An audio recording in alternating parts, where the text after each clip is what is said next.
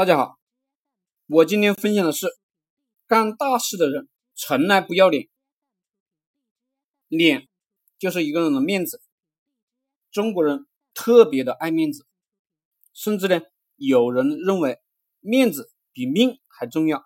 俗话说，人争一口气，佛争一炷香。面子不仅影响着人们的消费方式，还影响着人们的社会交往，甚至。能决定一个人的命运。什么是脸面？我们干大事的从来不要脸，脸皮可以撕下来扔到地上，踹几脚，扬长而去，不屑一顾。严介和、任正非，华为的总裁，只有不要不要脸的人，才会成为成功的人。魏巍。经济刊物主编，为了面子，坚持错误是最没有面子的事情。在中国，为了面子而丢掉性命的人大有人在。其中呢，最典型的莫过于在乌江边自刎而死的项羽。兵败之后，他觉得无颜见江东父老，于是自刎而死。当然，也有不那么爱面子，甚至不在乎面子的。大家都知道，史如柱、俞敏洪、严介和、陈天桥，他们都是超级富豪，但没有谁知道这些创业者们是怎样成为超级富豪的，没有谁知道他们在成为超级富豪的道路上付出了怎样的代价，付出了怎样的努力，忍受了多少别人不能够忍受的屈辱和痛苦。新东方的校长俞敏洪。就吃尽了面子的苦。中国青年报记者卢月刚在其著作《东方马车：从百大到新新东方的传奇》一书中，详细记录了俞敏洪的创业经历。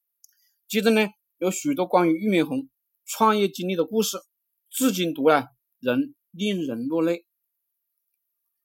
书中记叙了俞敏洪的一次醉酒，事情呢，缘起于。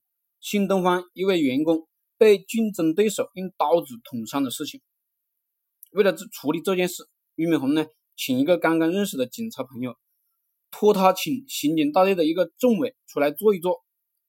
因为俞敏洪啊不会说话，只会喝酒，也因为内心不从容，光喝酒不吃菜，喝着喝着，俞敏洪就失去了知觉，钻到桌子底下去了。老师和警察把他送送到医院。抢救了两个半小时才活过来。医生说，换成一般的人，喝成这样就回不来了。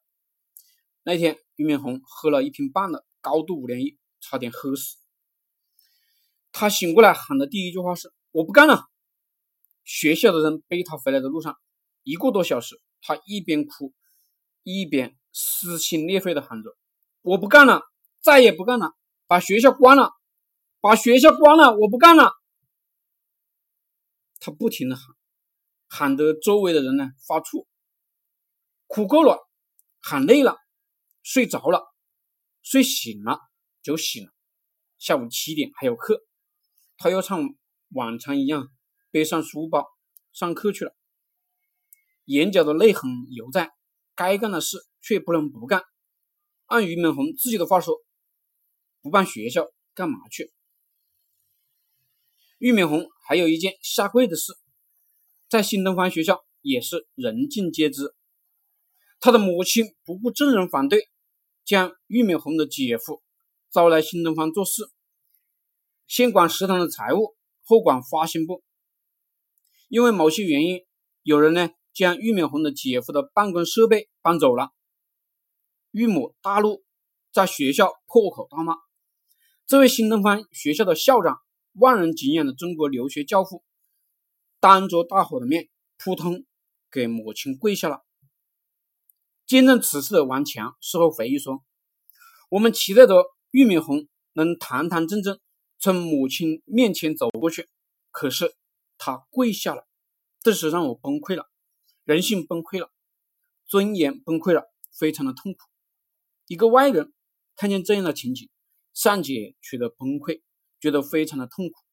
那么，作为当事人和下跪者的俞敏洪内心会是什么样的感觉呢？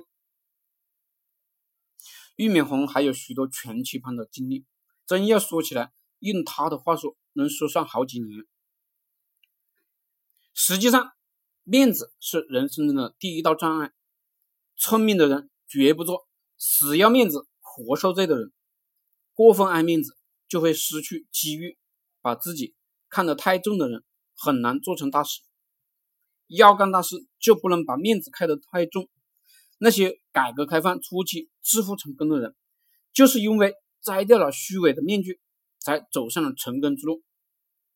有一大部分富豪都是从破烂王和臭皮匠干起而发家致富的。敢做破烂王、敢做臭皮匠的人，本身就具有与常人不一般的人生观、价值观。肉体上的折磨不算什么，精神上的折磨才是致命的。如果有心自己创业，一定要先在心里问一问自己：面对从肉体到精神上的全面的折磨，有没有那样一种成与不惊的定力与精神力？有些时候啊，顾及脸面，最后呢可能会导致诸事无成。很多海归人士、政府官员和受过良好教育的人呢，在创业时成功的概率很低，原因则是在于他们太要脸、太好面子。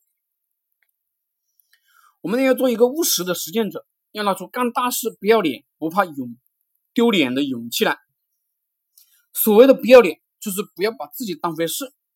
这个社会不是要你的脸，这个社会是要你的智慧和能力，要看你的实际成就的，闯出来的，成功了才有脸，否则呢，没有谁会在乎你的面子，你的脸。面子是什么？面子是人们为了逃避某种责任的借口。面子靠什么支撑啊？如果连温饱问题都解决不了，有面子又有什么用啊？只要不违法，发家致富，任何时候都不丢人。说到底，面子的问题啊，其实都是人们观念的问题。只要自己勤奋努力，正规经营，没有什么值得多虑的。面子在创业理想面前显得是如此的渺小，因此不必大惊小怪。俗话说：“死要面子活受罪。”你要是不想活受罪，就要放下思想包袱，全力以赴来做事。只要你有目标，立场坚定，就能走向创业的成功大道。事业做不好，再华丽的面子也都是虚的。事实最有发言权。因此，创业者要放下顾虑，放下面子，大胆朝前走。盛世难逢，市场残酷，创业。面临着前所未有的挑战，如何提高自己的素质，撇开面子，拿出勇气来干出一份属于自己的事业，是每个创业者必须认真考虑的一个问题。行动是最好的见证，放下面子，错愕遇见，非凡就在你前头。